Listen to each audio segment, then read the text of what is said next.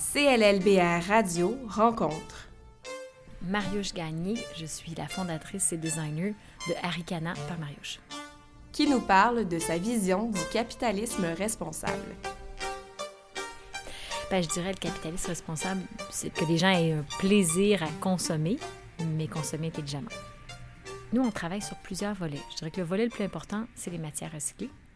Après ça, le deuxième plus important, c'est que ça soit une fabrication locale ou sinon dans des conditions euh, correctes, parce que dans le milieu de la mode, malheureusement, il y a beaucoup, beaucoup d'esclavagisme.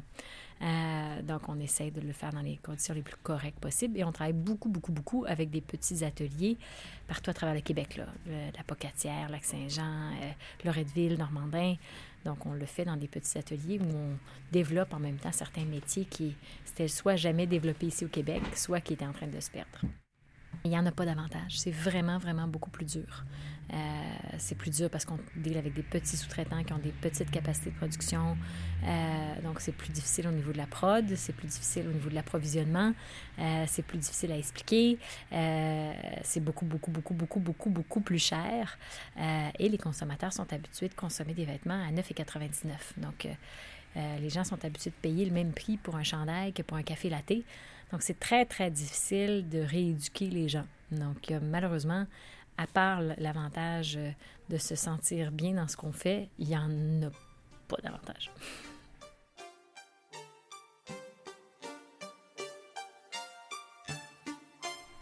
Au Québec, c'est assez. Euh, les gens sont assez éduqués, ils comprennent qu'il y a un impact entre ce qu'ils achètent ou ce qu'ils consomment et, euh, et l'environnement, la vie des gens autour. Je pense que les gens le comprennent bien dans la bouffe, le comprennent beaucoup moins bien dans le vêtement et parce que l'offre est très, très éparse. C'est très difficile de se dire je vais m'habiller des pieds à la tête dans du écolo fait au Québec. Ça, euh, à part aller euh, à la braderie où là, tu as beaucoup, beaucoup de créateurs écologiques québécois, il euh, n'y a pas un endroit à Montréal où tu peux te dire, bon, ben go, je vais aller faire tout mon... Je vais aller acheter des vêtements pour moi, mon chum, mes enfants, euh, toute la famille, puis en même temps, je vais consommer équitablement, intelligemment, joliment, parce qu'il faut que ça soit beau aussi. c'est assez compliqué dans le vêtement de le faire. La solution, c'est qu'il faudrait qu'il y ait des gros joueurs qui embarquent. Il faudrait qu'il y ait un Simons qui décide de faire un étage au complet avec des produits éthiques et écologiques. Il faudrait qu'il y ait un gros, un, très gros joueur qui dise bon, mais ben, moi, je crois à ces valeurs-là, je vais l'encourager, puis je vais faire en sorte que l'offre va être, facilement accessible. Euh, parce que là, on peut le faire un peu sur le web. Quelqu'un qui tape euh, mode écologique et tout ça va trouver quelques, quelques options. Mais ça devient quand même complexe. le vêtement, souvent, il faut que tu l'essayes. Il faut que tu en essayes 4-5 avant que tu trouves celui que tu aimes. Il faut que tu le trouves au bon prix. Il faut que tu le trouves à bonne grandeur.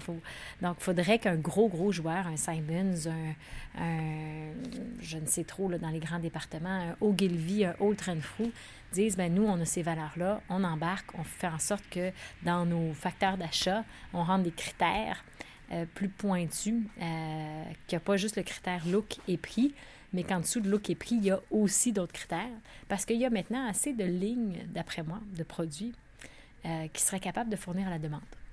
Moi, je pense que le, les créateurs ont maintenant une assez, euh, une, assez grande capacité de production, une assez grande créativité, mais c'est que des petites. Il y a une très bonne créatrice qui fait des sous-vêtements en bambou écologique. Il y en a une autre qui fait euh, des super bijoux faits à partir de matières recyclées. Il y en a une autre. Donc, c'est toutes des petits euh, créateurs, mais que si c'était tout au même endroit, sur le même plancher, dans un grand magasin, ben là, la consommatrice, elle se dirait, bon, ben moi, je vais à cet étage-là, je vais d'abord choisir tout ce que je suis capable d'aller choisir là, puis je vais combler avec le reste si j'ai pas trouvé. Comme dans une épicerie, quelqu'un qui aime bien manger bio va aller chercher ses 7-8 produits bio qui sont importants pour eux, puis ils vont combler avec le reste de l'épicerie. C'est rare quelqu'un qui ne mange que du bio. Euh, mais dans le vêtement, on pourrait avoir des gens qui consomment peut-être la moitié ou le tiers de leur consommation dans du éthique, écologique, euh, responsable. Et déjà ça, ça ferait une immense différence pour une entreprise comme la mienne. Il y a, une partie d'éducation que je pense que les grands magasins ne veulent peut-être pas faire. Euh, que peut-être les médias ont fait pour la bouffe très rapidement. Je pense que rapidement, on a compris que si on ne voulait pas attraper le cancer, que si on voulait être en santé, que si que le, cause à effet, on paye 30% de plus pour notre bio, mais on mange moins parce que ça nous remplit mieux. Euh, on est plus en forme, il y a plus de chances qu'on vive vieux. Je pense qu'il y a beaucoup de gens qui ont fait l'équation rapidement et les médias l'ont fait comprendre rapidement. Dans le vêtement, ben, tu n'es pas en meilleure santé parce que tu as acheté un coton bio. Par contre, la personne qui a fabriqué du coton bio, ben, pas morte. Tandis que celle qui a fabriqué du coton régulier, ben, il y a des chances qu'elle meure très rapidement parce que c'est hyper nocif pour l'environnement et ça détruit la terre après 10 ans.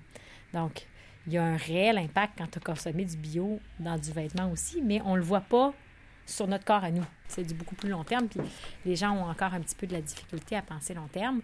Je pense que la nouvelle génération a très envie de ça, mais malheureusement, la nouvelle génération, les 20 ans, 20, 25 ans, qui commencent à consommer, ils ont tellement été inondés de produits à 19,99 mm. qu'ils veulent le produit intelligent, mais ils voudraient pouvoir le payer le même prix que le produit fucké.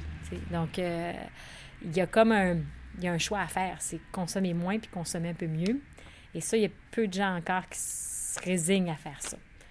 Je pense pas que c'est utopique de penser que ça va changer. Ça va peut-être prendre encore un 10 ans, mais ça changera peut-être pas parce qu'on va le choisir. Ça va peut-être le changer parce qu'à un moment donné, on va, avoir, on va être devant des constats énormes et désastreux. Parce que malheureusement, le pétrole, dans une couple d'années, il n'y en aura plus.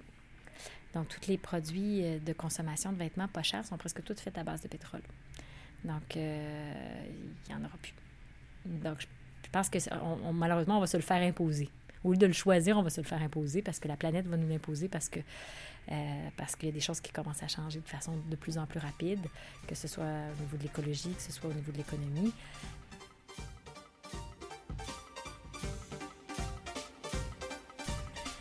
Nos vidanges, on les garoche ailleurs, on les voit plus.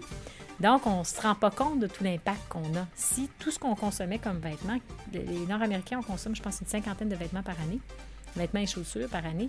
Si on se débarrassait de ça, mais que ça restait chez nous, que ça s'accumulait à chaque année, après 10 ans, bien, il y aurait 500 vêtements qui traîneraient, qui seraient presque tous pas biodégradables ben là, peut-être qu'on penserait autrement, puis qu'on récupérerait les 4-5 vêtements qui ont besoin d'être retravaillés, qui ont besoin des chaussures qui ont besoin d'être retravaillées par un cordonnier. Peut-être qu'on achèterait des vêtements d'un peu meilleure qualité en se disant, au lieu de les jeter chaque année, je vais peut-être les rénover un tout petit peu.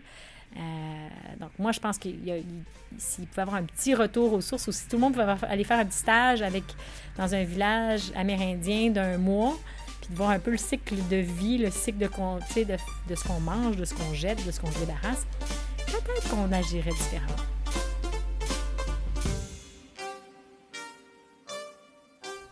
C'était une autre édition de CLLBR Radio Rencontre.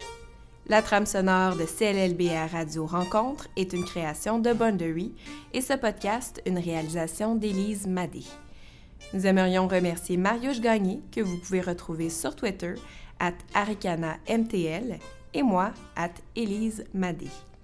Visitez cllbr.com pour des articles de fond, des interviews en balado et des chroniques d'opinion. cllbr.com, collaboration média.